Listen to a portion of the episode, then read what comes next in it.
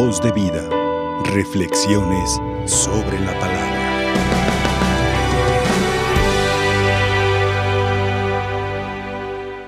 Hermanos, estamos escuchando en la palabra de Dios al profeta Ezequiel. Y este profeta tiene unas visiones muy especiales en las que hemos ido reflexionando en esta semana y que van manifestando principalmente es cercanía de Dios con su pueblo. Cómo Dios se va comprometiendo con un pueblo alejado, con un pueblo rebelde, pero sin embargo le va haciendo ver cómo su presencia va a transformar esa realidad en la cual están viviendo. ¿Y qué bien encaja en nuestro tiempo esta palabra de Dios del profeta Ezequiel? Porque nos ayuda a mantener la esperanza firme en el Señor.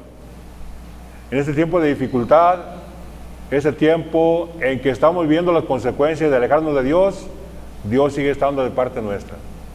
Dios sigue viendo por nosotros y sigue dando su salvación.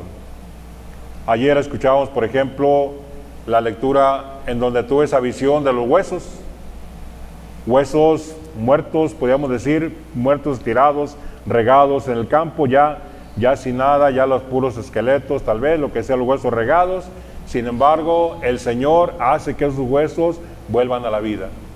Poco a poco les va dando las uniones, les va dando los cartílagos, les va dando la, piel, la carne, todo y vuelve a la vida.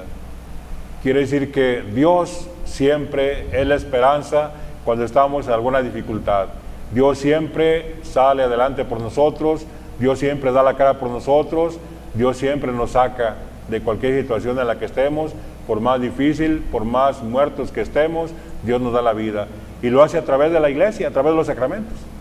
Hoy escuchábamos esa visión de ahora, cómo el profeta ve ese templo y ese, pudiéramos decir, torrente de agua que se escuchaba, que es la gracia de Dios, que es la salvación de Dios que nos ofrece. Pero hay que acudir al Señor, hay que volver al Señor, hay que tener la confianza puesta en el Señor para que esto sea realidad. El Evangelio que escuchamos pues también es uno de los conflictos que tiene frecuentemente el Señor con los fariseos, con los saduceos, con los escribas, con todos aquellos que sentían buenos. Y la llamada que hace ahora es una llamada fuerte que también muchas veces nos puede llegar a nosotros y puede sacudirnos y puede hacer que nos quitemos esas actitudes también de grandeza que podemos tener. ¿Cuál era el pleito de Jesús? Vivían de las apariencias.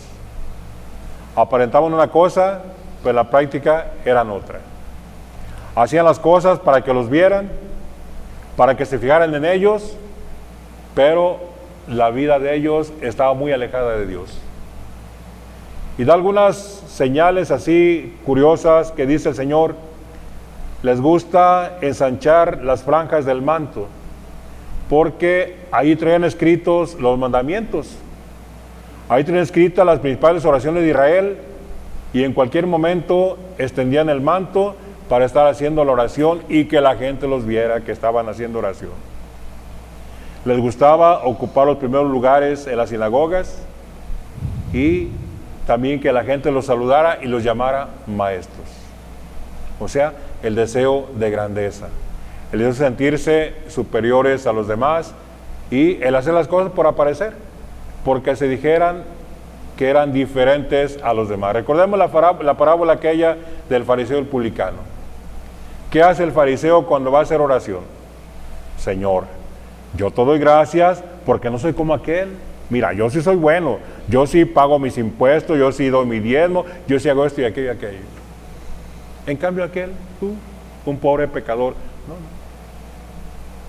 Y la actitud del, del publicano, ¿cuál era? Señor, atrás, inclinado, ten misericordia de mí, que soy un pecador.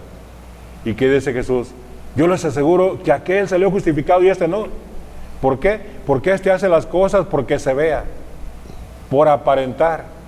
Los hace para que diga la gente qué bueno es. Y fíjense cómo corremos pues el riesgo también nosotros de hacer las cosas porque nos vean, por distinguirnos de los demás, por ser diferentes a los demás, aún a veces en las cosas, en el culto religioso. Así lo hacemos a veces. Entonces, ponga mucha atención a esta palabra y también nosotros veamos y, y dejemos que nos llegue a nosotros y nos transforme. Pero sobre todo la segunda parte del Evangelio es muy ilustrativa. Entre los fariseos había grupitos que dependían de un fariseo o de un maestro de la ley. Eran como sus alumnos. Eran los que hacían al pie de la letra todo lo que ellos les decían. Y lo llamaban padre, lo llamaban maestro. Y este hombre sentía con derechos y sentía como con autoridad sobre ellos. Y fíjese, tristemente, a veces también nosotros hacemos caso a algunas personas y seguimos mucho su juego, aunque no estemos llevando lo que Dios quiere. A veces hacemos caso a supuestos videntes, a gente que dice iluminado, que, que, la Virgen le habló, que todo esto, y le hacemos caso y hacemos lo que nos dicen, aunque no vaya de acuerdo con lo que el Papa dice. Está pasando eso en la, en la actualidad entre nosotros en nuestra iglesia. O a veces quisiéramos que el Papa dijera algo, ahorita por ejemplo con el conflicto de Nicaragua, el Papa ha estado observando, está haciendo lo que tiene que hacer, y algunos quisieran que se pronunciara, que hablara en contra de, de, este hombre. Llegará el momento, pero no buscar como ese liderazgo, no buscar como esa, esa actitud de revancha ante los demás. Y no hacer bandos, no hacer grupos que se distingan de los demás. Entonces, por eso Jesús va a eso. A ningún hombre sobre la tierra lo llamen Padre, porque el Padre de ustedes solamente es el Padre Celestial. A ninguno lo llamen Maestro, porque el único Maestro es Cristo y guía es el único Cristo. No sigamos a nadie más, sigamos a Jesús. Tomemos el ejemplo pues de, la multitud, como decía la lectura del domingo, la multitud de testigos en la fe que hemos tenido, la multitud de, santos, de mártires de nosotros, imitémoslos, pero que Cristo sea el modelo que no este o aquel santo, Cristo es el modelo siempre para nosotros. Y hoy tenemos a alguien muy, muy importante a quien imitar, a quien reconocer esa grandeza y esas cualidades, esas virtudes tan importantes que debemos tener los cristianos, que es también la vida activa, pero la vida contemplativa. Bernardo de Claraval nació en el año 1090, allí en Francia, y era miembro de una gran familia, eran muchos hermanos. Solamente tenía una hermana, creo que se llama Ubelina, la hermana. Y Bernardo siempre distinguió por esa actitud de oración, una vida de oración de chico, al grado que su hermano le cargaba mucho porque perdía mucho tiempo en la oración. Muere su madre y el papá se hace frente de la familia y llega el momento en que Bernardo decide consagrarse al Señor. No quiso seguir los trabajos de sus hermanos, se consagró al Señor ¿Y qué pasa? La actitud de los hermanos contra él. Enojados contra el hermano, por flojo se va a consagrar, se va a meterse a, un grupo de oración, de, de, contemplación, porque no quiere trabajar. Eso pensaban los hermanos.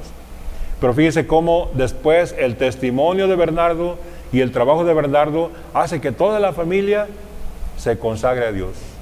La hermana religiosa, hasta el papá entró a la vida contemplativa cuando fue el momento adecuado.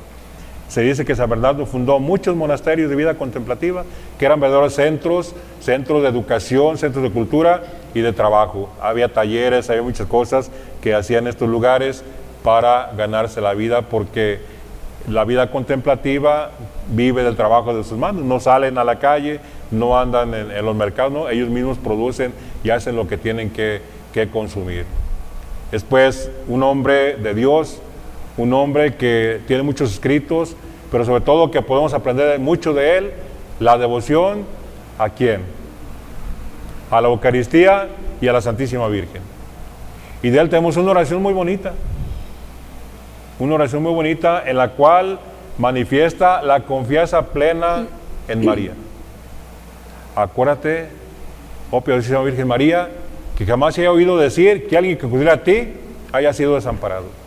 O sea, la confianza en María, la confianza en ella. Y entonces dice, por eso, animado por esta convicción, acudo a ti y te presento mi necesidad. Y María acudía siempre a las necesidades de, los hermanos por la oración de Bernardo. qué ejemplo grande para nosotros también que nuestra devoción a la Virgen es una oración, una devoción sólida, una devoción en la cual tratemos de imitarla y sobre todo que tengamos esa confianza como la tenemos los hijos con nuestra mamá, sabiendo que siempre que le decimos a nuestra mamá, siempre, siempre ella está de parte nuestra, siempre nos lo concede.